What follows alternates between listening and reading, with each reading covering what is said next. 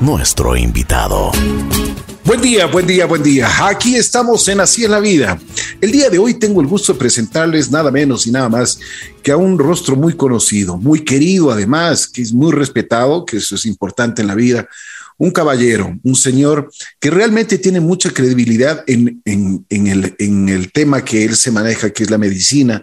Y por supuesto, ustedes ya que con el decirles solo el nombre, pues ya se imaginarán cuántas veces nos, eh, nos ha ayudado, nos ha orientado. Marco Albuja, el doctor, está aquí, que se presenta siempre en la, en la televisión y que por, por supuesto en la pandemia estuvo ahí ayudándonos, orientándonos, porque no sabíamos ni qué hacer. Marco, qué gusto saludarte. ¿Cómo estás? Bienvenido. Ricky, muy buenos días, buenos días, un gusto estar con ustedes. Eh, JC Radio es la radio de mi adolescencia. JC Radio es la radio que me acompañó cuando en esos tiempos de enamorados, en esos tiempos de las fiestas, en esos tiempos del colegio. Tú estabas peladito igual que yo, o sea, joven ahí haciendo programas y realmente siempre, siempre, siempre sintonizado JC Radio. Sobre todo bueno. del recuerdo ochentera, me encanta, me encanta, siempre, siempre la escucho.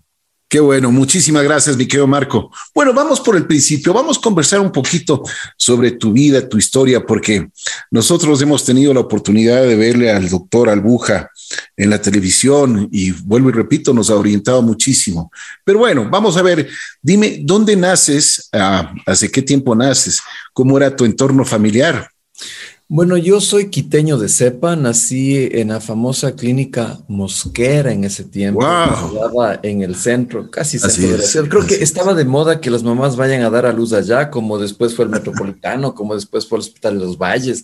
Yo creo que las mamás estaba de moda ir a dar a luz allá.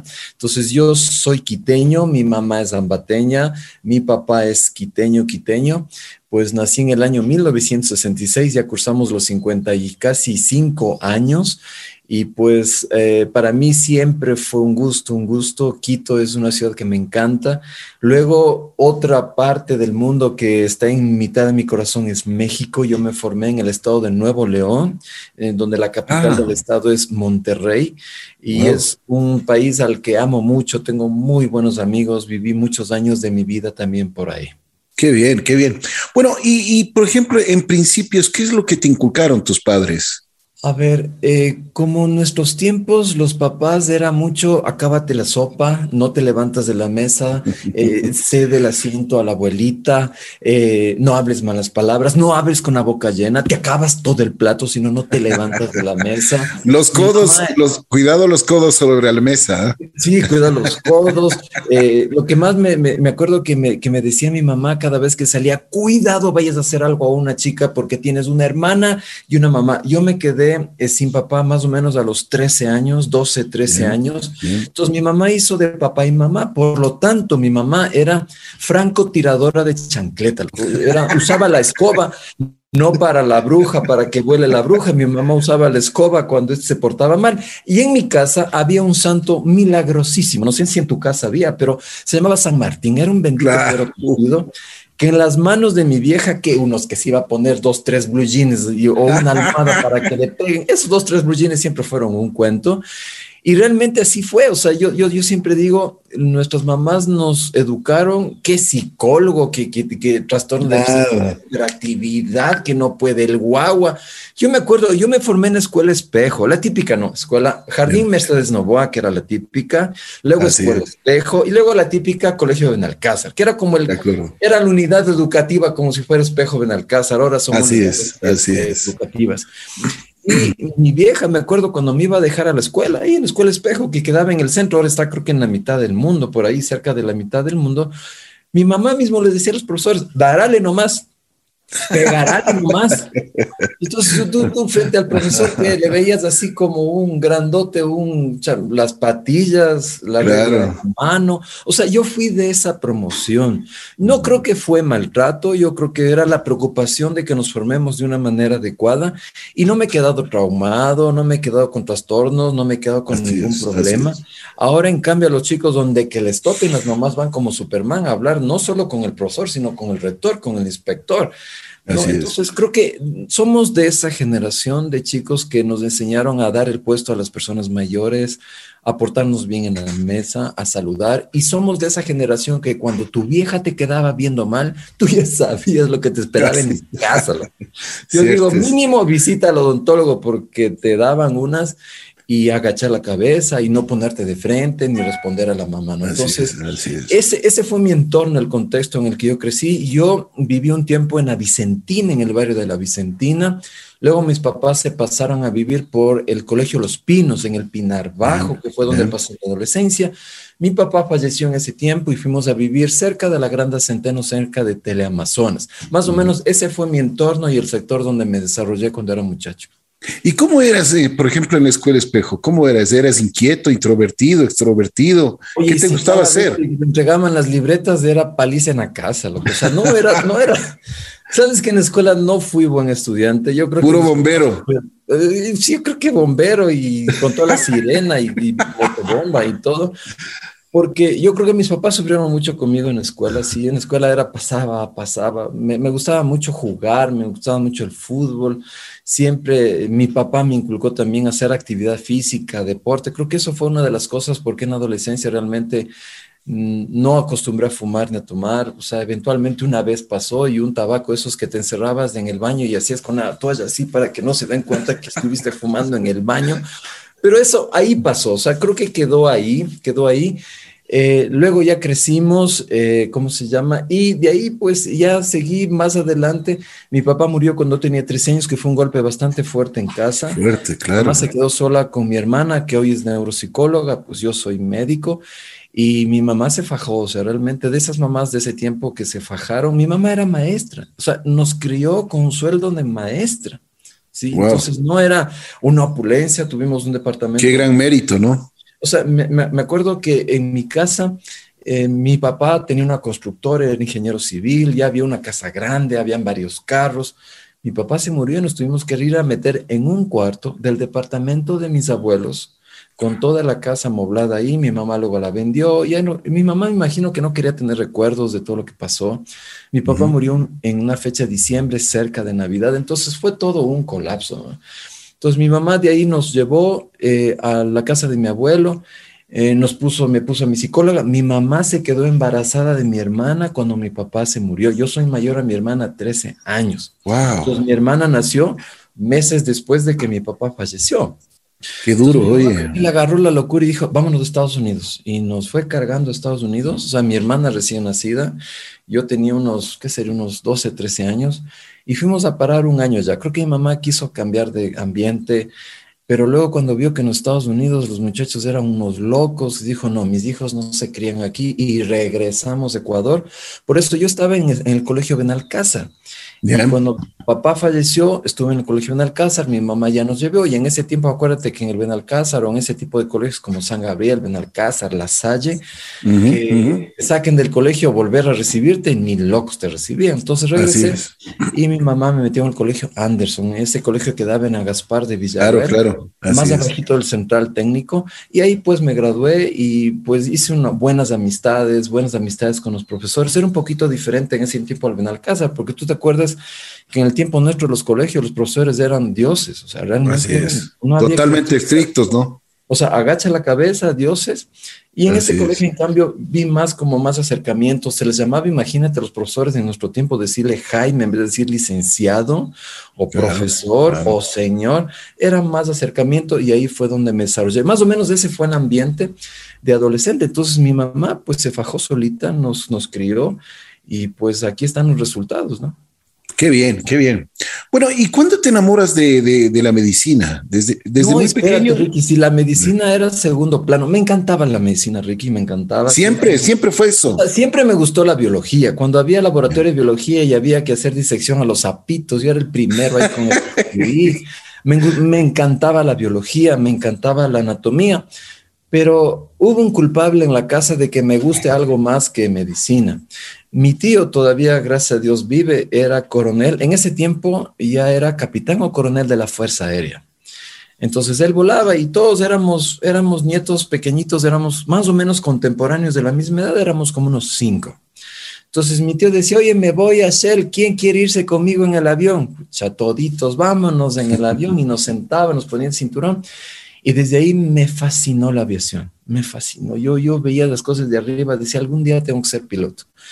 Pero cuando ya tuve la oportunidad de decidir, dije, quiero ser piloto. Y mi mamá dije, ¿quieres ser piloto? Entonces llévate tus cositas, llévate tu maleta, andate a vivir a otro lado, pero primero me estudias una carrera, ahí te vas a matar, te vas a morir. ¿Te acuerdas que uno cuando era pelado pedía moto? ¿Y qué te decía tú? Así es. Primero te doy pistola, pues antes de hacer moto. Más o menos así fue. Mi mamá no me dejó, realmente no me dejó ser aviador, que fue lo que era mi pasión, la medicina también. Pero luego ya estudié aviación, soy piloto también, aparte de ser médico, hice mi sueño realidad también de hacer aviación. Y como mi mamá no me dejó hacer eso, entonces yo entré en el tiempo que la facultad de medicina, en mi tiempo, medicina había solo dos universidades. La central y creo que la católica recién sacaba medicina en ese tiempo. Así es, así es. Pero la central cerraron, no sé qué pasó, huelgas, no sé qué. Y mi vieja me dijo, de vago no te vas a quedar, te metes a estudiar, aunque sea parvularia, loco, pero te metes a estudiar algo.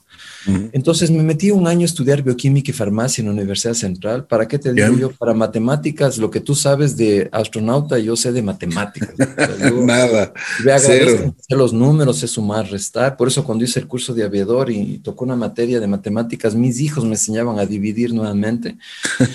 y de ahí, eh, ¿cómo se llama? Eh, de, de, esa, de ese momento, yo ya pues dije, bueno, me encanta la medicina y mi mamá me dijo, mira, si se abre la facultad de medicina, te cambias. Y más o menos tuve un semestre en bioquímica y farmacia y de ahí pasé ya a hacer primer año de medicina en Universidad Central con los errores de los profesores. Me acuerdo, había un doctor no sé si alguna vez escuchaste el doctor Veloz, famoso doctor Veloz, que era el eterno que enseñaba anatomía, el que si había 100 pasaba dos o 98 se quedaban, más o menos así. Y ahí entré realmente a estudiar medicina y cuando entré a estudiar medicina, comencé a ver los cadáveres, estudiar, me apasionó muchísimo realmente y ahí me quedé definitivamente. Qué bien. Bueno, pero es una muy buena formación la que has tenido. Te gradúas en la Universidad Central, ¿no es cierto? No, verás, eh, yo estudié medicina primer año. Ah, yo soy adventista. Eh, nosotros guardamos el sábado desde los 18 años y soy cristiano. Entonces, eh, cuando tenía problemas que había clases en el sábado, hubo una opción que me dijeron, oye, hay una universidad adventista en, el estado de Nuevo León y Monterrey, se llama Universidad de Montemorelos, donde te puedes formar, el ambiente es cristiano y toda la cosa. Imagínate la universidad, los, los izquierdosos, los derechosos y, y, todo el relajo de política que hay en la universidad, sí te distraía y más las farras y tanta vaina. Entonces mamá dijo, ve, ándate a México. Entonces yo acabé primer año de medicina, yo regresé de México y soy graduado de la Central porque revalidé mi título en la Central y me fui a hacer segundo año y todo el pregrado y parte del posgrado también en México. Por eso te digo que viví bien, en México casi unos 6, 7 años. Pero cuando regresé, mi, rivalidad, mi, mi rivalización fue en la central. Oye, pero a ver, por ejemplo, ¿qué pasó en México? ¿Cómo te sentías? Porque, bueno, llegas a estudiar, como estudiante la cosa es diferente, eh, las responsabilidades también son diferentes, comienzas a vivir tú solo y también en la parte económica son, son, son realmente muy limitantes, ¿no? Ahora imagínate, mi mamá maestra, em, yo me acuerdo, ¿te acuerdas que habían los créditos del IESE? El así es, así es. Mi mamá sacó un crédito del IESE y ahí empezó realmente no solo la formación médica del doctor Albuja, sino la formación como persona. Yo llegué a México y todos los veranos me iba a trabajar a Estados Unidos, Ricky. O sea, yo trabajé de mesero, trabajé limpiando casas, trabajé eh, cuidando viejitos, trabajé en, ¿cómo se llama? Landscaping, o sea, haciendo las cosas de los jardines, del césped. Y yo estudiaba un año, en Navidad me iba a trabajar en Estados Unidos de unos inviernos infernales, cuando trabajamos en construcción, eso era.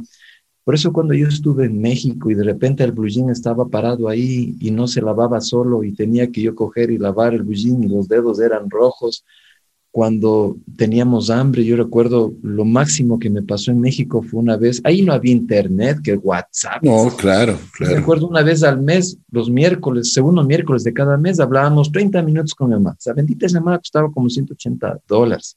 Era impresionante los costos, ¿no? Era increíble, o sea, las llamadas largas distancias, ¿te acuerdas? Eran terribles. Y llamabas a cobrar, pues, ¿no? Claro, que yo qué voy a pagar allá. Entonces, entonces lo que yo hacía es, eh, en México, todos los veranos y todas las vacaciones de Navidad fui a trabajar a Estados Unidos. Tuve la bendición de conocer a, unos, a un ecuatoriano que ahora vive en Houston. Él vivía en ese tiempo en Dallas.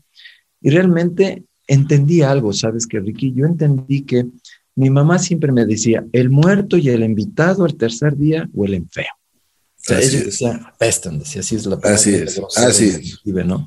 De acuerdo. y cuando yo llegué, oye, me quedó tan grabado eso en la cabeza que cuando yo llegaba donde esta familia, yo decía, yo me tengo que hacer útil, porque si no, me votan. O me va a decir, bueno, ¿qué hace aquí? Como en la iglesia adventista hay varias iglesias a nivel del mundo, yo llegaba a la iglesia adventista, los hermanos me ayudaban y conocí a esta familia. Me dijo, tú eres ecuatoriano, ve, yo soy de Santo Domingo, Los Colorados, yo también estudié en tu universidad, hasta que rivalidad el título aquí en los Estados Unidos me estoy, tengo un negocio de limpieza de oficinas. Entonces él me dio chance de estar en la casa. Yo me acuerdo que llegaba, tenía dos nenas pequeñitas, yo les cambiaba los pañales, lavaba el carro, cortaba, o sea, me hacía útil, me hacía útil, Ricky. O sea, me hacía querer, porque yo entendí que una persona cómoda es una persona que estorba. Entonces yo llegué y mientras no tenía trabajo les limpiaba las, o sea, yo era que les limpiaba las ventanas, hacía todo, hasta que él me dijo, ¿sabes qué? ¿Por qué no comienzas a trabajar? Ricky, nosotros entramos a las 5 de la, a las 5 de la tarde un edificio de 17 pisos, cinco personas en Dallas, y salíamos a las 4 de la mañana limpiando los benditos 17 pisos. Los americanos pasaban el dedo así para ver si está limpio. Entonces, a mí me dolía hasta el pelo. Y cuando tú sales y comienzas a ver que ganarse el dinero no es fácil, Así es. que tienes que hacer las cosas por voluntad, quieras tener voluntad o no tener voluntad, te forma como persona. Yo creo que esa formación de estar en México, trabajar allá en Estados Unidos, me formó no solo como la parte académica, que agradezco mucho a México porque es una muy buena formación, sino esta parte personal donde recuerdo una vez nos llegaban los benditos giros. Yo, yo estudiaba con la plata de Estados Unidos que hacía los veranos y, las navidades, el yese, lo que me andaba mi mamá y sobre todo tengo un aprecio muy especial por mi abuelita, la mamá de mi mamá, que fue plata y persona. ¿Por qué? Porque cuando al guagua le mandaron a México, todos los tíos decían, veces se va a fumar la plata, se va a tomar la plata, que le manden solito, se va a hacer horrores. No te tenían fe. Y mis primos me contaban, cada vez que se reúne la familia dice que qué está. Y yo entre mí decía, yo llego a Ecuador en ataúd, pero con el título. O sea, yo llego porque quiero demostrarles que sí puedo. Y mi abuelita, sobre todo mi abuelita, es la que más fe me tuvo. Esa señora, es una persona, si no hubiera sido por ella, realmente no hubiera podido acabar de estudiar. Un ángel de la guarda, ¿no? Totalmente. Había veces que, yo recuerdo la, la vez más grande que, que no llegaba el dinero, los benditos giros en ese tiempo, y esos son recuerdos que, les cuento a veces a mis hijos y les digo, oye, tú tienes aquí comida, abres la boca y te cae la comida, tienes una casa, tienes facilidades. Recuerdo una vez en México, tres semanas no comimos, loco. o sea, yo sé lo que es pasar hambre. ¿Sabes lo que hacíamos con mi compañero de cuarto? Decíamos, bueno, hay que estudiar y hay que dormir. Me acuerdo que al frente de la universidad había una señora que vendía hamburguesas en una gordita que mis, amigos me dicen, esa, gordita mexicana está enamorada de ti, esa Regio Montana está enamorada de Vamos, loco, porque nos fía. Entonces me acuerdo que compramos una hamburguesa rica y una hamburguesa doble. Entonces compramos su pan, bueno, ya no se llama su pan, se llama Bimbo, aunque Bimbo. aquí la marca famosa Bimbo, en ese tiempo era Bimbo, aquí era el su pan. Y sacábamos y hacíamos cuatro pedazos de carne y hacíamos cuatro hamburguesas con pan extra para poder comer más. En este tiempo, bueno, también habían tortillas y los tacos allá. Y tomábamos agua para poder dormir y que el hambre no te despierte. O sea, pasamos cosas Qué fuerte, ¿eh? Qué fuerte. y eso creo que te fue formando a agradecer lo poco que tienes o lo mm. mucho que lograste tener y que Dios fue bueno contigo. Además de que eso es, como tú mismo dices, una formación, pero es la mejor universidad, ¿no? Esa es, esa es la vida, esa es la vida. O sea, y yo te digo, y estás eh, simplemente para llegar, tienes que subir y muchas veces te caes. Y eso es lo que tú dices. Eh, muchas veces no tienes ni para alimentarte, pero, pero tienes que seguir, ¿no? Y encima de eso habrás tenido una beca en la universidad y el promedio de la beca no debías bajar de 8.5, o sea, 85 sobre 100. Donde bajabas había unos 200 que andaban atrás tuyo queriéndote ranchar la beca, loco. Entonces tenías que sacarte como dicen los mexicanos ya tenías que sacarte el aire, tenías que sacarte la madre, como dicen los mexicanos. Así es, así es.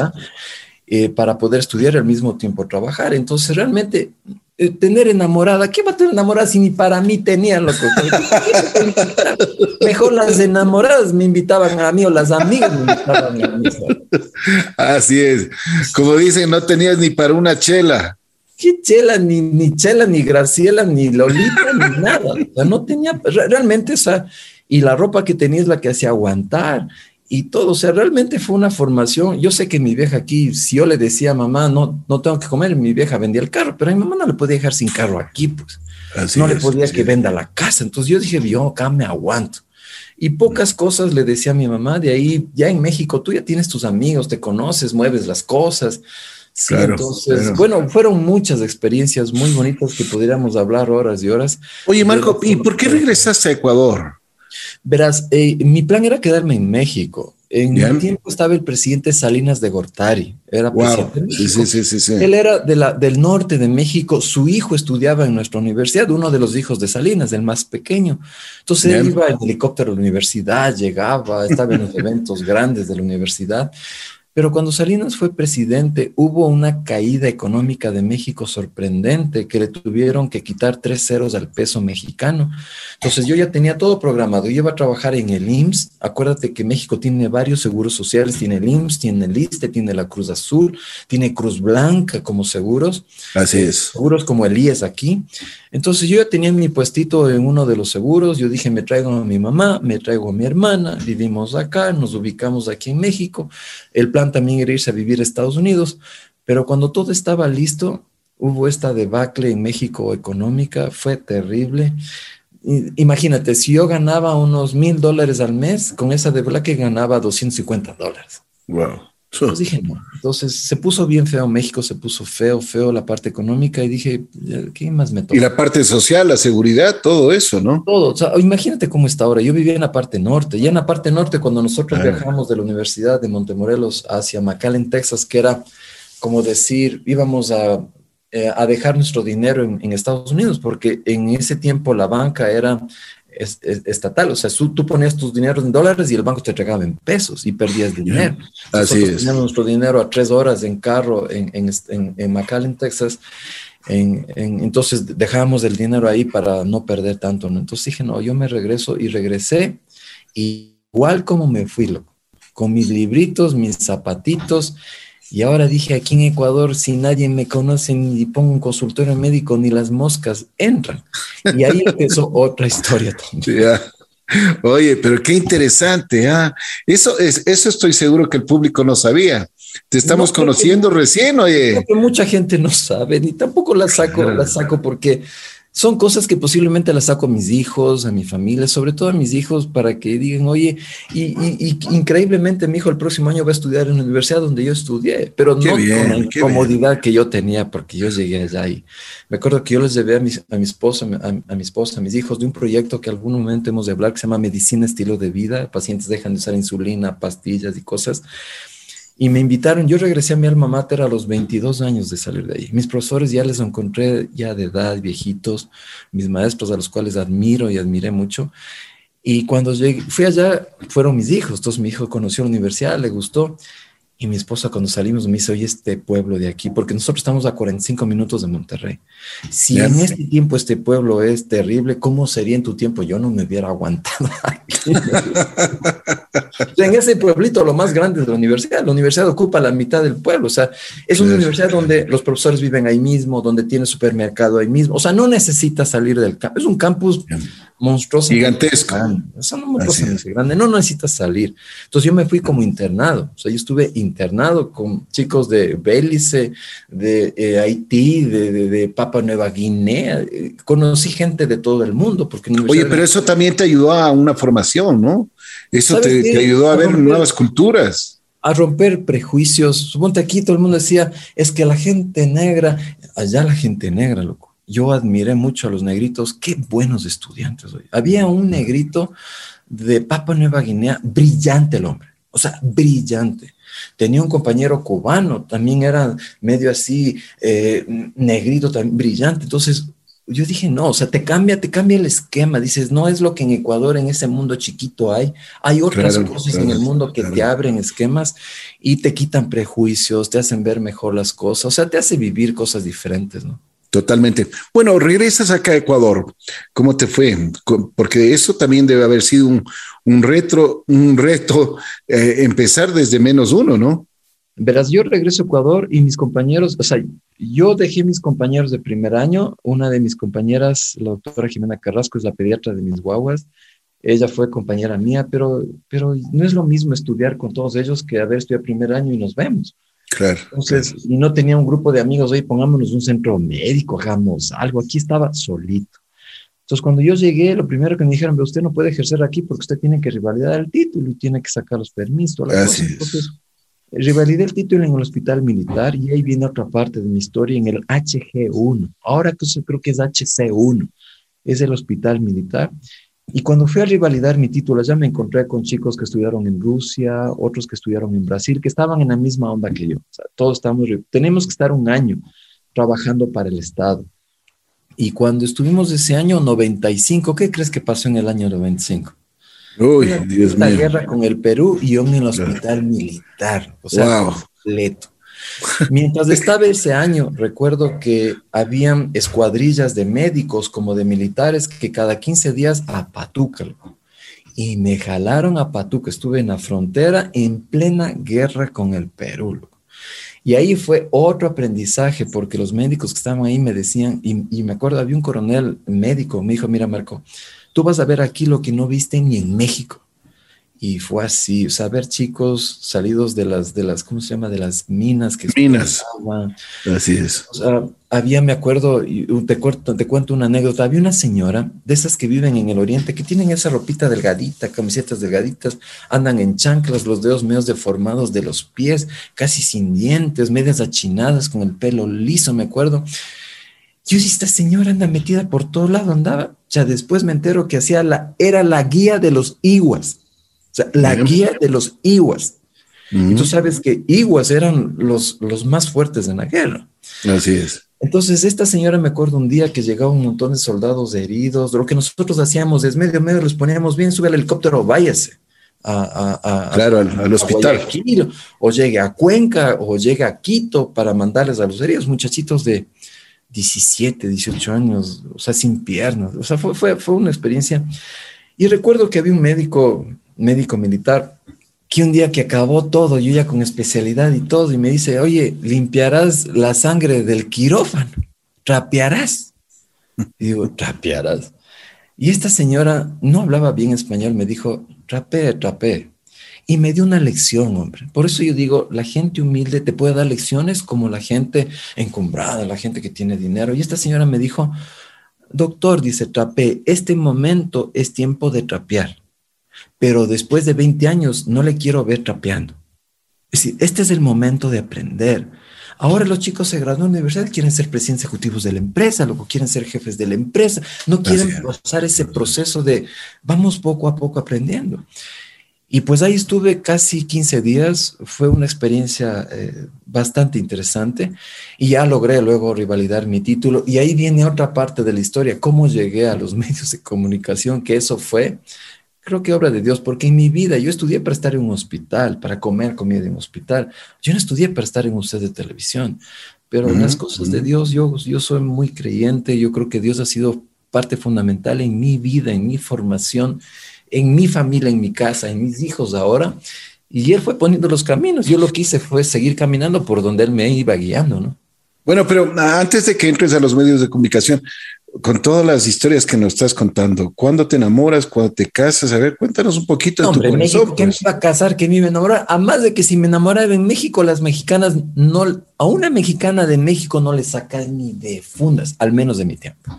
Las regiomontanas, o sea, las chicas del norte de México son muy diferentes a las chicas de Guadalajara, Distrito Federal, o las chicas de Chiapas o del sur de México. La gente del norte de México es gente de origen europeo, ¿verdad? Porque México fue invadido por Francia, por Italia, por los gringos, por los españoles. O sea, yo digo, ellos, ellos tenían que decir, alguien más quiere invadirnos, por favor, porque poco más les invadieron medio mundo. Y acuérdate que México era California, México era todo Texas, México, era, era grandísimo. Así es. Y las chicas del norte de México son chicas rubias, parecen europeas, grandes, que andaban sin zapatos eh, todas así medias sucias, cosas que mis amigos decían, ves, secuestrémonos una de estas regiomontanas, lo que está guapísima, no pedimos favor a nadie, ¿no? Entonces, allá sabes que allá no, no, no, no, yo dije, no, no puedo, no, no ni, ni, puedo. Claro que tuve mi noviecita por ahí, pero que eh, ni siquiera tenía idea de casarme. Pero cuando cayó el peso, ya vine a Ecuador, dije, vine soltero y vine acá igual como regresé, ¿no? Tu esposa es ecuatoriana. Mi esposa es ecuatoriana, ella es mi jefa, como imagino en tu casa también debe ser la patrona. Y realmente es así, porque ella es la que, ella es ingeniera comercial, administra todas las cosas que, que hacemos, yo hago la parte clínica, entonces creo que Dios ha permitido que seamos un equipo chévere. Qué bueno, qué bueno. ¿Cuántos hijos tienes? Tengo dos. El uno va a cumplir 18 años ya mismo y el otro tiene 12 años. 12 años.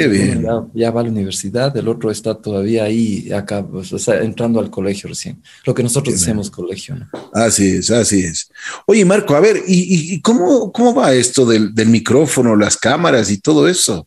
Porque tú de, la medicina, o sea, eh, o sea, de lo que me has contado, cuando llega esa oportunidad, ¿por qué llega esa oportunidad? Verás, eh, cuando estuve rivalidando, por eso te conté la parte del hospital militar, cuando estuve en la rivalización de mi título con la Universidad Central y honrosamente graduado de la Universidad Central, eh, mi mamá me decía, oye, haz algo. O sea, no solo vas a estar en el hospital ni ganas plata, más lo que te fue a estudiar a México, pasaste lo que pasaste y no haces nada. Entonces, un día así me decía mi viejo, o sea, haz algo. Porque en la rival el título no es que te pagaban, al contrario, algo tenías que pagar.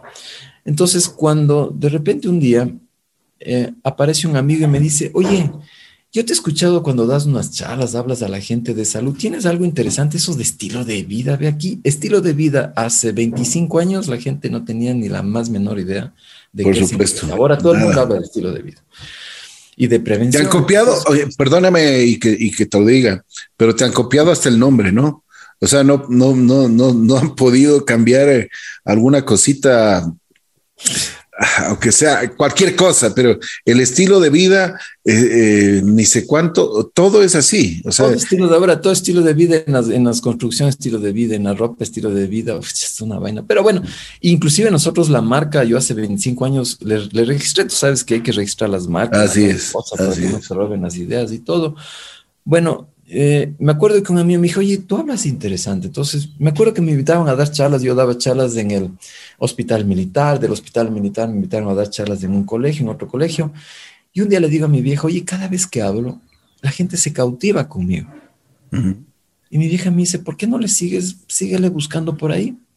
Hasta que un día me acuerdo que yo oía los domingos Radio Colón. ¿Te acuerdas que Radio Colón era de Teleamazonas? Eran Así es. dueños. Era Margarita, Margarita Molina, creo que era nieta de don, de don, Antonio Granda Centeno. Antonio Granda. Don Antonio Granda dirigía la radio, la Radio Colón en ese tiempo.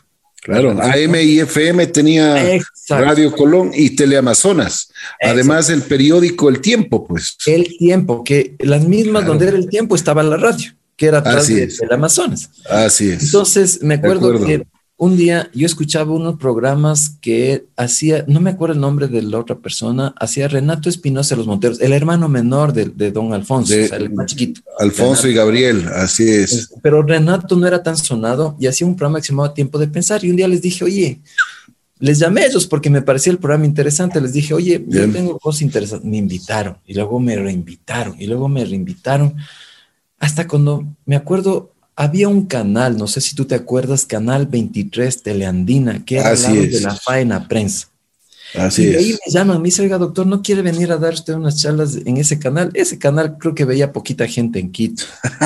y ahí fue ese canal y estuve, me invitaron para una vez, estuve un año, luego otro año, luego más o menos un año y medio. Y como estaba en Teleamazonas, me acuerdo la, no sé si tú le conoces a la Mona que fue productora de Vanidades TV. Decíamos la Mona, nosotros decimos. La Mona, a ver. Eh, varias, veces creo que ha locutado también en. por supuesto. Ah, tú estás hablando de la Monita Álava, pues. Monita. La Mona. ¿Quién Una bella. Ella estuvo, ella, ella también pasó por los micrófonos de JC, pues. Por eso te digo. Una linda voz, una linda voz.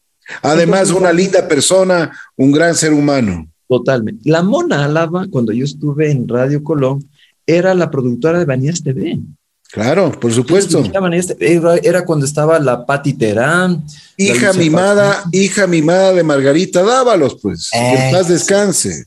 Así, es. Mi Marga, mi Marga siempre ella le tenía, pero Ahí. Eh, claro, el brazo ejecutor de. de, le llevaba de llavero a la mona la Le llevaba a la mona la así, así fue. La mona era chiquita, yo le decía llavero y la marga era altota, pero la marga era, tenía mm. soporte.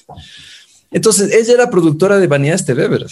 Entonces, cuando era productora de TV, yo me acuerdo un día, como estaba en Radio Colón, le, digo a la Margarita Molina, oye, dile a la Mona Álava que me dé un chance en Vanidades TV.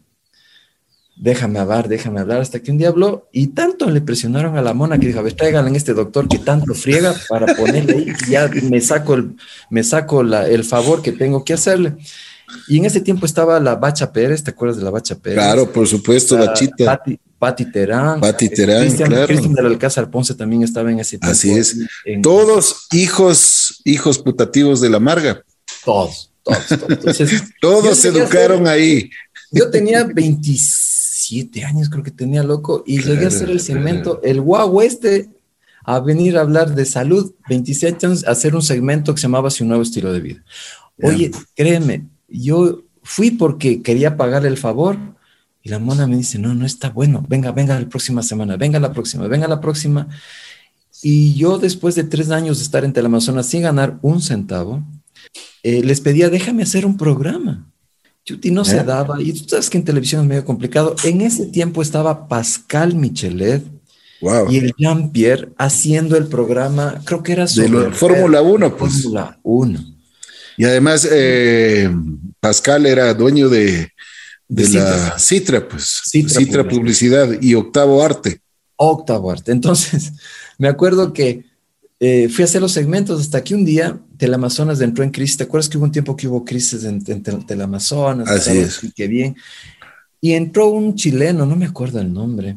Alfredo Escobar. Creo que era Alfredo Escobar. Claro. Así dijo, Marco, la próxima semana haces tu programa. ¿Qué? Entonces me acuerdo que me fui con los camarógrafos. Yo encontré en Amazonas hasta algunos sets de Telejardín, loco, guardados. ¿Te acuerdas de Telejardín? ¿Te acuerdas de Cañitas de nuestro tiempo? Claro. yo tuve la oportunidad de, debutar ahí, pues. Imagínate, imagínate, fui atrás y encontré unos sets viejísimos y, y los camarógrafos muy, muy, muy queridos, unos lindos. Camellito. esta pared, pongamos esta pared, pongamos esta pared, pintemos así. Y ahí traje un muñeco que se llama Federico, que es del de los órganos, el Carlitos, que es, y ahí empezó, y ahí. Carlitos Tapia. Carlos Tapia, mi Carlitos Tapia. Claro. Mucho. Con ellos empecé a hacer televisión, realmente ellos. Una maravilla. Pero tienes la mejor escuela, oye. Imagínate, fueron ahí. Y, y en Radio Colón comencé a hacer, imagínate, radio en AM, loco. Claro. Luego ya me dieron chance de pasar a FM, puedes imaginar. Ya, ya modulabas mejor, te mandaron a FM.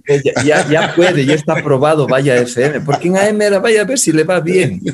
Igual aprendí a hacer radio, yo no entendía qué eran las pistas, qué eran no sé qué, en, televisión, y sabes que en ese tiempo el programa La Televisión de Freddy era el wow. sí, sí, programa. Totalmente de acuerdo. Me acuerdo que los domingos en la noche, porque él hacía el programa en vivo, no grababa. bueno, la mayoría hacía en vivo. Yo me bajaba, como ya me conocían en Teleamazonas, me bajaba a las noches, me sentaba y veía cómo hacían el programa. veía cómo hablaba, cómo decía el Freddy, estaba el Miguel Guerra haciendo con él. Me acuerdo también que al final se casó con la hija de Freddy, muy amigos los dos estaba también, me acuerdo, bueno, todos los, los coproductores de, y yo les veía cómo editaban y comencé a aprender, comencé a aprender, a aprender, a aprender, hasta que ahí salió el programa, ya van a ser este noviembre 24 años de hace un nuevo estilo de vida. 24 años. qué bien, oye. ¿Y qué te gusta más? ¿La medicina, la televisión, la, el micrófono? ¿Qué, dónde la gozas más? Una vez que ah. estás con el micrófono y una vez que estás en cámaras, es un bicho que te pica y que no lo vas a dejar. Así es, así es. Nunca. Es algo que cuando lo pruebas dices no. O sea, aunque sea un ratito de hacer radio, aunque sea un ratito de hacer televisión y se hace parte de tu vida, esa calidez de las personas que te escuchan, esas cosas bonitas, es algo que no te pagan ni siquiera el dinero, ¿no? De acuerdo. Entonces, desde ahí he hecho radio en algunas radios, eh, también he hecho televisión, entonces acuérdate, estuve en Amazonas. Luego, cuando hubo esta crisis, me acuerdo que estaba el Vicente Olmedo haciendo Dentro y Fuera, creo que se llamaba el programa. Claro, Dentro y Fuera, así es. El Freddy Ehlers hacía la televisión, yo hacía mi programa. Y cuando comencé a hacer mi programa, yo le pedí a, ¿cómo me dijiste que se llamaba este señor, el chileno este de Teleamazonas? Alfredo Escobar. Alfredo Escobar. Le dije a Alfredito, vea, yo quiero hacer el programa domingo en la mañana. Me decía, hijo, no te va a ver ni tu mamá, loco. Ah, cierto, era. es que ese era el horario para que ya nadie jorobe, como se dice. Y lo que me mandaron es, va el domingo en la mañana para ya no friegue, ya tanto que quiere hacer el programa, vaya a ver si le va bien. Y ahora el domingo en la mañana es un, es un, es un, es un horario cotizado. Entonces yo me acuerdo que venía primero las comiquitas, o sea, creo que el pájaro, claro. una vaina así, entraba yo y luego era el Jean-Pierre y el Pascal Michelet. Y de ahí no sé qué más había, pero los dos éramos los que andábamos al lado a lado. y ahí empecé a hacer el programa realmente, tenía 26, 27 años, luego ya entró el Cristo del Amazonas, salió el Freddy, salió el Vicente Olmedo, salí yo y yo me fui a TC. Y esa fue una parte interesante, porque acuérdate que Teleamazonas es un, es un canal muy de la sierra. Ese es un canal muy costeño, o sea, muy de la costa, y ahí equilibré ambos, ambos mundos de Ecuador. Entonces yo entro también ahora a la costa, inclusive mucho más siendo serrano. Tú sabes que programas de la sierra en la costa, programas de la costa en la sierra. Y luego ya pues pasé a un canal al que le debo muchísimo, al que en donde más estuvo el programa, donde más despuntó el programa, que todo el mundo quería llegar a Ecuavisa. O sea, tú sabes que Ecuavisa es del tope, ya más de Ecuavisa, a menos que salgas a hacer algo internacional. Y pues ya estoy en Ecuavisa casi 16 años. ¡Wow! 16 años. ¡Qué increíble! Oye, pero a ver, eh, primero una cosa, ¿dónde te tomó la pandemia? Eh, tú ya estabas, me imagino que estabas preparándote, estudiándote estudiando todo este tipo de cosas, porque... No, hombre, ¿qué, qué estudiando? La pandemia nos agarró a todos en curva. Porque yo te digo, yo te digo, ya en, en noviembre ya hubo el primer caso en China, ¿no es cierto? Pero verás, nadie pensaba, o sea, verás, siempre dicen, hubo ébola. Ah, pero el ébola dice, se quedó por tantos países de África, se quedó por ahí, no llegó. Así es, así es. Todos los médicos creíamos, creen, inclusive los infectólogos más famosos de aquí, de la ULA, de la, de la UES, de Guayaquil, de, de la, de, de la San Francisco, todos pensamos que esta vaina se quedaba por allá, que no llegaba acá. Así es. Y cuando llegó acá, nos agarró, o sea, cuando ya comenzamos a oír México, comenzamos a oír Centroamérica, decimos, pero decimos, cuando tú veías las, las tomas que a los chinitos les metían a la fuerza al hospital, ¿te acuerdas que la policía decía, qué exagerados, qué exagerados, ni qué nada. Cuando llegó acá, créanme que a todos nos agarró, en curva. ¿Tú qué pensaste? Mira, yo dije, qué exagerados. O sea, es el colmo. O sea, ¿cómo por los chinitos ahí encerrándose? Que, que 40, que la cuarentena. Y cuando, cuando eres médico, infectología te dan un año nomás. O sea, no, tú, tú no ves virología, tú no ves esas cosas. Pero cuando llegó la pandemia, oye, todos los médicos tuvimos que hacer PhD en coronavirus, o sea, graduarnos en COVID-19 y entender la enfermedad y estudiar. A mí me ayudó, ¿sabes qué me ayudó mucho? Este contacto que tengo con compañeros míos en México, en África, en Inglaterra, en Estados Unidos. O sea, éramos una red. Entonces, toda la información que salía antes ni que llegue al Ecuador, yo ya la tenía y la podía estudiar. Por eso, cuando empezó la pandemia, me acuerdo que mi querido Mario Duque, que es el director de noticias de Quito, con don Alfonsito, me dijeron, Marco, necesitamos un médico que salga todas las madrugadas. Yo me acuerdo que me levantaba a 4 de la mañana y salía así con nadie bien a calle, en plena cuarentena. Yo, todo el mundo teníamos miedo de salir porque salías, creías que salías de la casa y contagiabas. Y me pidió Mario Duque, mira, vengas a hacer unos segmentos de salud. Te puedes imaginar, tú dices, y, Dios te pague por esas palabras, que fui la voz, eh, la, voz guía Así en la pandemia, mucha gente. Pero por supuesto nos orientaste tanto, porque además, eh, cuando tienes desconocimiento, eh, pues te imaginas un montón de cosas, como tú dices, ¿no? El salir a la calle ya te vas a contagiar. No sabíamos, no sabíamos qué hacer. Y yo aprendía, por ejemplo, y, y, ya cuando estabas en la casa, eh, prendíamos la televisión y te veíamos a ti, pero tú nos tranquilizabas, es que nos orientabas, nos orientabas, nos decías, ve, a ver, eh, tranquilícese, pero esto puede pasar, esto pasa y, así. Si pero tú veías, Ricky, en la televisión era muertos, muertos, muertos, muertos. Claro. Yo hubo un rato que dejé de ver tele, loco. Yo dejé de ver tele, dije, un muerto más, un muerto menos no me, no me ayuda. Al contrario, me, me deprime.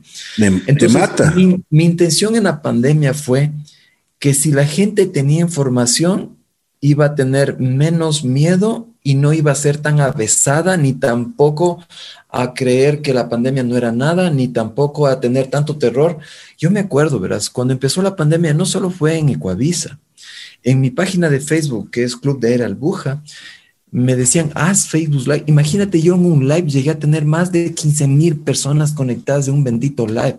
¿Y sabes cómo hacíamos el live? tú tienes en tu casa, en ese tiempo tienes en tu casa internet y allá para, para de repente una emergencia. Claro. Y me acuerdo que tenía un internet no tan bueno y mis hijos, loco, sostenían el celular mientras yo hablaba, cosa que mis hijos eran así, papi, ya no aguanto, ya no aguanto. Sea, porque, y, ahí eran más 10 mm, mil personas, 11 mil personas, 12 mil personas, y preguntaban, y me acuerdo una que me, que me impactó mucho, un sábado en la noche que íbamos a hacer un live, en plena época así de miedo de la pandemia, que se cerraron los, los supermercados, ¿te acuerdas? Todo, que todo, hacer colas y todo el mundo hacía colas así alejadito del otro, y medio feo. Me acuerdo que salió una noticia en las redes sociales porque las redes sociales hicieron, hicieron o sea, hicieron bien, hicieron mal y realmente metieron. Yo creo que más hicieron mal que bien. Sí, metieron mucho. Imagínate, sale una que el virus está en el aire, loco. Eso, eso, eso. Oye, la gente entró en pánico. Y me acuerdo de una señora en el live me decía, doctor, yo acabo de encerrar a mis hijos en el closet. Los encerré en el closet para protegerlos de que no se contagien del COVID. Y la pregunta era, jálate una en un live o jálate en el noticiero una noticia mal dada, se te acababa toda la carrera de medicina. Así es, así es. Entonces, para mí, yo sentí que era una responsabilidad para los demás, como para mi familia y para los demás, y era un riesgo. Yo les decía a la gente de Covisa, mira, yo digo una burrada aquí y se acabó, doctor Albuja. Así es. Era, era tan, tan intensa. Es tu nombre. Y esa cosa que si tú decías una y te caían y decías mal, nunca más volvías a hablar. Es tu nombre, tu credibilidad, la confianza que tenemos nosotros como, como oyentes, como televidentes hacia el doctor Albuja. Y, y, por, por supuesto, o sea, eh, me imagino que te preparabas, pero al 200% y cada información nos dabas, pero eh, yo creo que con, con cuenta gotas, ¿no? Porque había que pensarlo bien. En ese momento, bueno, ya ha pasado un año y más, pero en ese momento era terrible porque todo veíamos oscuro. Mira, yo me acuerdo los primeros días, los, los primeros días no podíamos ni salir, pero ni pensar. Era, Nada, nada, nada. Yo me acuerdo que incluso, y, me pareció una, bueno, yo le entrevisté a una, una de las personas que, que, que estudió en Alemania este, esta cuestión de, desinfección y toda la cuestión. Y decía, es un absurdo que las llantas de los carros, porque te acuerdas que les ponían, les ponían, les, les ponían, les, desinfectaban las llantas. Y él me decía... En ese tiempo, en ese momento era importante para la gente hacer eso. Claro, pero, es, pero él decía... Pero ¿cómo puede, puede hacer eso el municipio? ¿Cómo puede hacer eso? Porque a los buses, acuérdate que daban los buses y les desinfectaba. Entonces decía, eso realmente no es, no está bien, no es correcto, porque las, primero, imagínate, las llantas a la temperatura que van. No, va marcha el virus. Pues ya, ya, ya, ya, marchó el virus hace rato. te, te, cuento, en ese tiempo, eh, yo creo que Dios me dio la sabiduría, porque no porque fui yo, de no confrontar esta información para como ser grosero, sino tener el tino de poquito a poco, vea, eso no sirve, esto no vale, vamos con cuidado, porque si decías, no, eso no funciona, cuando la gente creía que si te bañabas en, ¿cómo se llama?, en cloro o te bañabas en tantas sustancias que hubieron en ese tiempo ahí, estabas bien. Entonces fue ir continuo tranquilizando a la gente y me acuerdo que en Covisa me decía, doctor, venga a hablar usted porque pedimos a los médicos venir a hablar y nadie quiere venir a hablar, me decía, tienen miedo de jalarse las cuadras. Entonces, ahí fue realmente una prueba de fuego que yo creo que Dios me dio sabiduría y me sostuvo, para poder guiar al público. Me acuerdo que salían, yo tengo coleccionado los memes que me sacaron. Unos memes buenazos, buenazos. A ver, pero a ver, cuenta, cuenta. Me acuerdo, había un meme. Primero querían que sea ministro de salud, loco. No sé si viste el ministro de salud, doctora Aguja, mucho salud. Yo decía, ministro de salud, ni loco, yo no me preparé para eso. Luego había unos memes que decía, eh, en tu casa ya te dieron el jugo de tomate de riñón de doctor Albuja, porque si no tomaste es porque no estás en Ecuador, o sea, algo, Me acuerdo que yo recomendé el jugo de tomate de riñón, que realmente mejor se me inmune, y estudios, y un día fuimos con mi esposa, oye, vamos a comprar, se nos acabó el tomate, y no había tomate en el supermercado. Y mi esposa me dice, ¿para qué diablos hablas? De, ni nosotros podemos comprar el tomate. Entonces ahí yo me daba cuenta, dije, mamá mía, si yo digo una cosa, claro es, una responsabilidad enorme decir cualquier tontera o cualquier cosa. Entonces yo decía, Dios mío, cada cosa que diga, oriéntame a poder decir a la gente, no por quedar bien como doctor Albuja, sino porque la gente tenía hambre de cómo hago, o sea, qué hago, usted debe saber qué debo hacer. Y a veces ni los médicos sabíamos porque era información de ese momento. Imagínate, al comienzo un ibuprofeno, no paracetamol.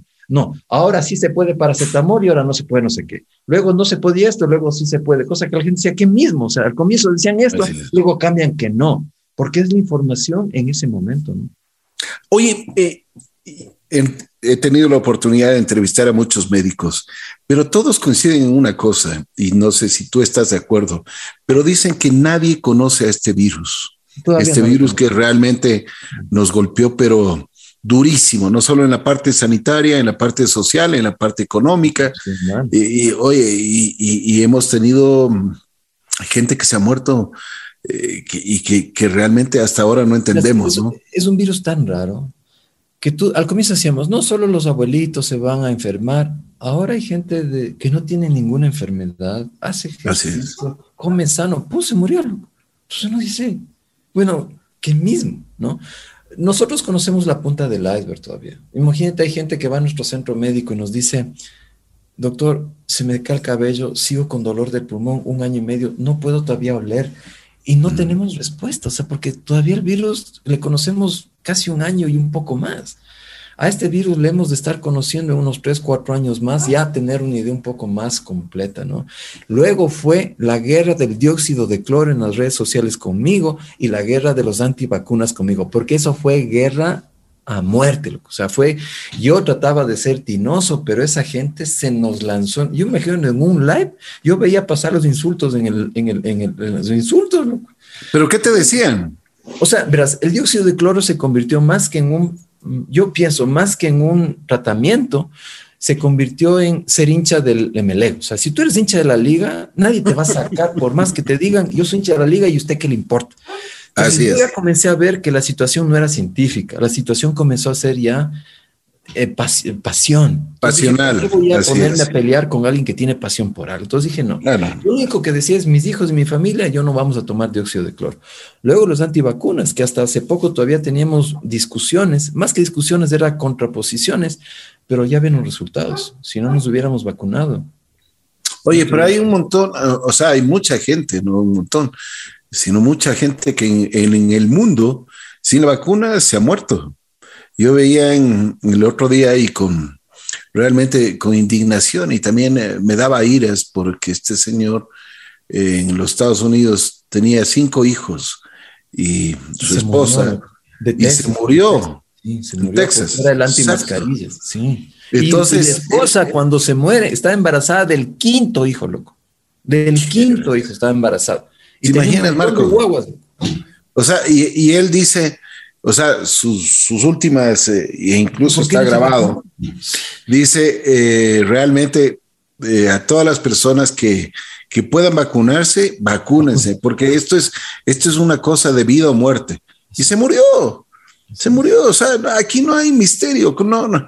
El otro día me mandaron y, y te digo, una, una señora me, me mandó al pan porque yo dije, y estamos haciendo una campaña en la, en la radio, de que tienen que vacunarse.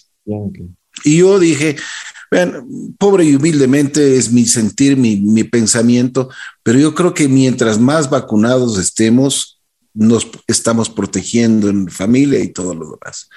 Oye, no te puedes imaginar esta señora, como tú dices, si ella sabe de, de, azul y ella quieres, no, no le puedes cambiar. No, yo, ya, no he hecho, yo, lo que he hecho es ya no discutir, creo que, creo que es lo más prudente, porque somos seres humanos y, personas, pero lo que he hecho es, la gente que quiere escuchar y que lo quiere hacer, que esa gente lo haga. Las otras personas pues tienen derecho a no vacunarse, ¿no? O sea, tienen derecho. Pero qué bueno. Tú has sido un portador y te felicito y te agradezco también porque ayudaste mucho a la comunidad, ayudaste mucho a este mundo, que, que necesitamos siempre una orientación, siempre necesitamos alguien que nos diga, eh, mira, esto es negro y esto es blanco. Tú sabrás escoger, tú sabrás seleccionar lo que te gusta o lo que no te gusta. Pero, Ricky, no, te, no te voy a mentir que en ese tiempo sí me daba miedo. O sea, Créeme que nunca en televisión había tenido tanto, no sé si es miedo, no sé si es responsabilidad, no sé, de un peso encima tuyo, que cuando me decían, vamos a entrar al aire, doctor, 5, 4, 3, y era en vivo, verás, era en vivo, pero ni siquiera te daban chance de equivocarte, era en vivo. Entonces me acuerdo que estaba Denise Molina en el noticiero y me decía, doc, o sea, y ellos mismos me preguntaban qué piensa, qué pasa. Ellos mismos me, decían algunas cosas. Me acuerdo que, ¿te acuerdas? No me acuerdo una señora de la Organización Mundial de la Salud, una gordita, media morenita, que siempre le invitaban a los medios. Sí, sí, sí, sí, Que hablaba, me encontré con ella, hablamos y ella me decía, Ecuador está hecho pedazos. Me decía, o sea, eh, no, sí. Pero, eh, bueno, dimos. la que nos viene. Y entonces, todas esas cosas. Y bueno, por la cuestión de Guayaquil fue fuerte, ¿no es cierto? Imagínate, en el tiempo de Guayaquil, imagínate, en el tiempo de Guayaquil la gente nos llamaba porque hacíamos nosotros atención médica eh, vía Zoom, ¿sí? Atención médica o telemedicina. Oye, a mí me tocó unos dos días que realmente sentirme impotente y llorar. Y con mi familia lloramos, porque la gente me decía, doctor, mi mamá se está muriendo, le tengo mis manos, no puede respirar, doctor, ¿qué hago? ¿Y qué le puedes decir? Yo decía, señora, oremos, era mi única opción, tenga paz.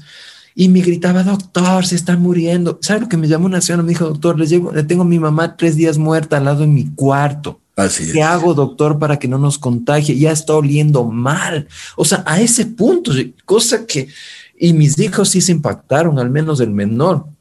Fue uno de los que más golpeados quedó en la parte emocional, como todos los muchachos que con depresión, que con ansiedad, que no sé qué, no sé cuánto. Y realmente fue una guerra, o sea, fue una guerra y vivir todo eso y luego enfrentarte a las cámaras, tener que no meter la pata, tener que decir las cosas contra, o sea, ¿cómo lo dices? ¿Lo dices con paz o lo dices con angustia, con ansiedad? Yo tenía angustia, pero tenía que proyectar paz y tranquilidad, porque si encima yo estaba angustiado y ponía más angustia, se, se armarme un alboroto. Así es. Y ahí yo te digo, sin lugar a dudas, para mí Dios en mi vida fue un factor fundamental, porque solo Él me logró dar paz en momentos muy difíciles que, vivimos en todo el mundo y que vivió el país. Una cosa, em, tú has tenido la oportunidad de conversar con Dios. ¿Qué te ha dicho Dios? Sobre todo esta pandemia, sobre todo este tipo de cosas. yo te digo una cosa, en la palabra de Dios se habla de que esto es el inicio de todo lo que va a pasar. Eh, en la palabra de Dios dice, este mundo no se, va, a acabar por guerras, no se va a acabar por plagas, no se va a acabar por eso. Se, va, se va a acabar porque Dios va a permitir que esto pase. Dios lo que quiere es rescatarnos de un ambiente tan confuso y tan dañino que no fue su plan tenerlo así. Y la manera de rescatarnos posiblemente a algunas personas es como nuestros padres nos hacían, o aprendes de buenas o aprendes de buenas. ¿Y cómo es posible, Ricky, que mucha gente sufrió, tuvo miedo, se metió debajo del escritorio, encerró a los hijos en el closet y ahora volvió a ser el mismo de antes? Es que no hemos aprendido absolutamente Yo nada. Creo que si una persona no le cambió la pandemia o la guerra que vivimos, no le cambia nada. Y es una oportunidad. Yo siempre veo, estas situaciones son una oportunidad que Dios le da a usted para alzar los ojos al cielo y decir, esta es la opción que puedo tener para tener paz, no cuando no tengo deudas, no cuando tengo una casa bonita y una familia linda, porque Dios entra en la vida de la persona a darte paz cuando la gente se metía en el closet. Y posiblemente esa fue la paz que yo proyecté, porque no fue paz mía, de lo que Dios me daba la oportunidad de proyectar, paz y tranquilidad a la gente. Porque Él dice, la paz mía no es como la del mundo, mi paz es cuando estás en problemas, con dedos de hecho pedazos, ahí te, te doy paz para que tengas serenidad, puedas pensar y salir de la situación. De acuerdo, de acuerdo. ¿Te arrepientes de algo? ¿Me arrepiento de algo? ¿De qué me puedo arrepentir? De algunas cosas, de algunas cosas creo que me arrepiento en mi vida, de tomar a veces decisiones que no eran adecuadas, de... Mira, yo estuve, eh, yo, yo conocí a Dios desde los 18 años y yo estuve unos 8 años hecho el, el relajero, hecho el liberal, hecho el... Hecho el bacán. Hecho el bacán. y cuando estuve hecho el bacán fue cuando peor me fue mi vida, créeme, peor. Y Dios tuvo la misericordia de decirme, regresa, hijo, conmigo. Y volví con el rabo entre las piernas. Cuando regresé a mi iglesia, yo le decía a mi esposa, vámonos a una iglesia que no me conozca nadie. Y mi esposa me veía, o sea, como el negrito ese que sale en las redes sociales, como estás loco. ¿Qué quieres? ¿Qué quieres disfrazarte? ¿Quieres que quién no te va a conocer? Y Dios fue muy bueno, eh, me volvió a, tomar eh, o sea, como hijo suyo, eh, sé que Él me perdonó muchas cosas buenas y malas que hice y me tiene aquí. Y créeme que la familia que tengo, mis hijos que tengo, el programa que tengo, no son méritos del doctor Albuja. Son méritos y un reflejo de lo que él puede hacer, no en el doctor Albuja, en Tiriki y en mucha gente más sin ser, eh, ¿cómo se llama? Curuchupa religioso, sin ser extremista. No, no, no, totalmente. Así Yo creo que, eh, y como tú dices, eh, vivir una vida cristiana es un estilo de vida.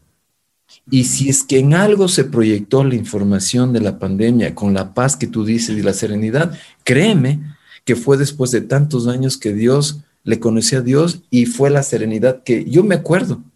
Y por eso la Denise me quedaba viendo, me acuerdo que antes de entrar a, salir al aire yo me agachaba y decía, Dios, ayúdame a ser prudente, ayúdame a que las palabras que diga llegue a la gente a su corazón y le dé tranquilidad. Créeme, todo el tiempo. Oraba antes y hablaba, oraba antes y hablaba, y creo que ahí está el resultado. ¿Cuál es el momento más difícil que has tenido en tu vida? Yo creo que el momento más difícil que tuve en mi vida fue cuando murió mi padre, porque tuve que hacerme el papá de la casa a los 13 años. O sea, mi mamá hecho pedazos, eh, mi mamá embarazada. Y yo le decía a mi mamá embarazada, quítate el negro, le decían, o sea, no estés con ropa negra. Y mi mamá, típica de las señoras, no, ropa negra. Mi mamá no fue al entierro de mi papá, fui yo. Eh, esas cosas, eso fue una de las cosas más duras que viví. Ni siquiera en México viví cosas tan difíciles como eh, imagínate 13 años cuando tú quieres estar con tus amigos, quieres jugar fútbol, quieres pasar chévere, de repente ser el el que toma decisiones con tu mamá, el que ve qué vas a hacer. Pero luego mi mamá ya como que se despertó, se, se, se, despabiló y comenzó a tomar la pauta. Ya me dijo, a un ladito, hijito, ya me ayudaste, gracias, vaya usted a estudiar, a estar con sus amiguitos, yo tomo la pauta pero fueron unos dos años que me tocó ser como el líder de la casa hasta que mi mamá eh, pase todo el duelo y pase esa situación fea, ¿no? Pero después mi mamá se puso las pilas, pues y ya me dio largo, ¿no? Y gracias a Dios, y le agradezco mucho que ella tomó el control porque no me hubiera gustado a mí en los tres años ser papá de mi hermana y casi como esposo de mi mamá, loco, porque así resultaba. O sea, te tocaba ser más o menos así, ¿no? Pero mi mamá se puso las pilas después y lo hizo bastante bien. Oye, doctor Albuja, ahora tienes un centro eh, reconocido, hay mucha credibilidad en ti, confianza. ¿Qué es lo que te dicen tus pacientes? Porque no solo ven a una persona en la televisión, sino ven a un ser humano. ¿Qué me dicen los pacientes? ¿Por qué no vine a Guayaquil? ¿Por qué no vine a Guayaquil? ¿Y por qué no vine a Ampat? ¿Y por qué solo aquí? Eso me dicen. Pero sobre todo los pacientes. ¿Te sientes, ¿te sientes reconocido? Sabes que eh, la televisión para mí es como me imagino para ti, Ricky, es un trabajo. O sea, tú no te llevas el micrófono a tu casa ni estás con el micrófono. O sea, tú no te llevas las cámaras a todo lado. O sea, yo hago el doctor Aguja en la televisión, pero en mi casa soy Marco. O sea, soy como. Y siempre he considerado así. Yo no. A veces yo a veces digo, ¿por qué me quedo viendo? Me dice, me dice, Pablo, ¿por qué estás en la tele? Así, sí, no, sí, sí puede ser, o, alguna cosa. Yo creo que la televisión, para mí la televisión, Ricky, es un trabajo. Eso de famoso, eso de, eso pasa a segundo plano. Y realmente, querido, sí, porque no me quiero enfermar con la televisión y con la entre comillas, fama, como mucha gente se enferma. Entonces yo dejo eso para, para Dios, Él es el que se lleva la fama, la honra y la gloria. Yo digo, yo hago el trabajo que me pusiste y si soy feliz haciendo esto y encima me pagan, Dios, gracias. O sea, gracias. Entonces, en el centro médico ahora hemos hecho algo novedoso es algo que eh, es, es eh, tiene eh, evidencia y sostiene cuatro universidades más fuertes en Estados Unidos, Stanford, que es la primera ranqueada en este momento, Harvard está por el puesto 9, 10 de las ranqueadas mejores en Estados Unidos, Berkeley, Duke. Es un proyecto que se llama Medicina Estilo de Vida y créeme que yo le he dado gracias a Dios porque como médicos nos enseñaron a dar medicación, a dar medicación. No está mal, se necesita, pero no cuando se puede educar a la gente a tener buenos hábitos. Entonces, nosotros estamos acostumbrados a dar medicación, a dar medicación y ver que los viejitos iban apagando, apagando, se iban muriendo. Oye, Dios me ha dado la oportunidad que con buena alimentación, en un programa que se denomina Medicina Estilo de Vida del Colegio Americano y Europeo de Medicina Estilo de Vida, donde he tenido que certificarme también, ver a los ancianitos venir hecho poncho, con mucha insulina, con pastillas, sin poder caminar, después de tres meses corriendo siete kilómetros, sintiendo energía, volviendo a vivir y créeme, sin medicación. Algunos les hemos quitado completamente la insulina, las pastillas para la presión, han logrado bajar de peso y cuando vemos eso, créeme, se nos pone la piel así, como dicen los mexicanos, chinita, chinita, o sea, piel de gallina y agradecido a Dios. Entonces, este proyecto es un proyecto emblema de nuestros centros médicos, doctor Marco Albuja, donde mucha gente viene con la idea de eh, la diabetes es hereditaria. Hoy se conoce que no. Lo que heredo no es la genética. La genética apenas te aporta un 10%, Ricky. Lo que heredas es cómo son tus hábitos y eso te enferma en el 90% de los casos. Si tú modificas el entorno, modificas los hábitos, horas de sueño, prescripción médica de ejercicio, una alimentación saludable con productos no procesados, integrales, una alimentación más en plantas y en vegetales que carnes, leche y huevos, que es la antigua nutrición. A los pacientes les mandan a comer cinco veces al día, cuando cinco veces al día se vetó en los años 70 en los años 70.